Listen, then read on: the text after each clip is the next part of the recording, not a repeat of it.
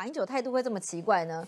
好像马英九被问到说：“哎呀，是希望王院长重申九二共识吗？因为这个九二共识看起来就是没共识嘛。”啊，他居然回答说：“我不知道他会不会去，他是说他要去了吗？他会不知道吗？”好，马英九回说：“我不晓得会不会去，如果去的话，讲清楚是好事啊。”那媒体就很惊讶反问说：“为什么觉得他不知道他会不会去呢？”他说：“哎呀，我不晓得，哎，他是说他要去吗？”所以马英九这番话，他是在。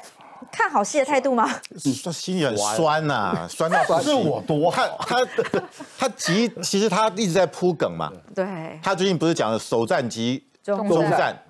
啊，然后呢，说解放军多厉害，多厉害。哎，但马英九的高度，他过去应该是看不到这个海峡论坛的。哎，他过去看不起，可是现在现在海峡论坛水涨船高了，是，因为他是等于说在武汉肺炎之后，中国第一个嗯对外的一个大型的活动，嗯，他要凸显几件事情。第一个，我中国防疫成功了，我才敢办嘛，表示习习近平很棒啊，啊，防疫英雄啊。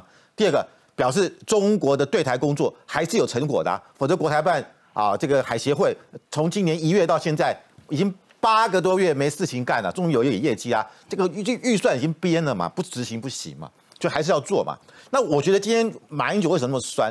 马英九跟王金皮两个是天敌嘛，他们马王战争，而且他们两个人的事情，他们两个会斗起来，其实主要也是跟两岸关系有关。嗯，因为二零一三年那个时候的马王战争是什么情况？是马英九已经通过了两岸货贸货品贸易协议，他等着要推动服务贸易协议。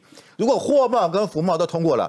那马英九还有可能在后来要举行的 APEC 跟习近平见面，因为那次 APEC 是在北京举行。我们当初进参加 APEC 的中国有个要求，台湾参加可以，但是台湾的总统不可以参加。但是如果那一次的 APEC 是在中国办、北京办，习近平他可以开个特例，说：“哎，我这次让马英九参加，马英九就可以参加 APEC，成为台湾有史以来的总统第一人，而且还可以在北京。”跟习近平见面，变成是马这个马习会，就是两岸领导人见面，这个可是超越了二零零五年的这个联联战跟呃联胡会，那时候联战是国民党主席，胡锦涛是中共总书记，那是一个政党的会面，马习会不一样，那个 level 不一样，那是台两岸领导人，所以马英九他的第二任啊。他二他二零一二年连任之后，他心心念念的想的就是一件事，马习会。如果他可以去，他就去了嘛，对不对？对。可是二零一三年呢，这个服贸协议因为躺在立法院，马英九一直认为躺在立法院是是王金平跟民进党勾结，不让他过，所以他当时大家还记得，就马王金平出国，马英九立刻。说啊，当时怎么什么呃监听案，然后就把王金平开除党籍，因为王金平是不分区啊，开除党籍他就没有立法院长的资格了，他只要斩斩草除根，就想就后来没成功嘛，恨呐。恨呐，就我本来要知道，然后你看现在这个这个海海峡会谈，马英九本来讲了，哎呀，我不断的抱习近平大腿，什么首战集中战，他想了什么？他明年就开始，明年就解禁了，就是他明年这个总统啊卸任之后不能去中国，这个禁明年解禁，他想的是明年我怎么样去抢这个头香。我不但要抢头香，而且我要成为国共的平台，我是第一人。就这个头香被谁抢去了？被他最恨的王金平抢去了。所以马英九，你看这两天心情多酸呐！你看王金平不管去不去，现在每天的政论节目都在讨论镁光灯的焦点。马英九呢？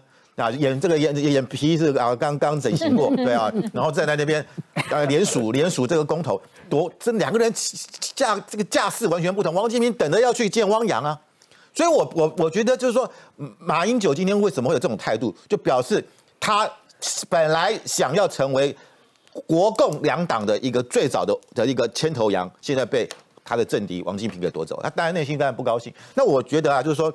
蛮久，你也不要难过啊！你也，我觉得王金平要安慰奖，你应该对你一个，你可以给你一个安慰奖。但是他现在怕的是什么？他怕的是王金平到了中国后，会不会习近平说好，我跟你王金平见面？哇，那习王见面，那马英九赚翻了，赚翻了。那马英九真是输到什么都没有了。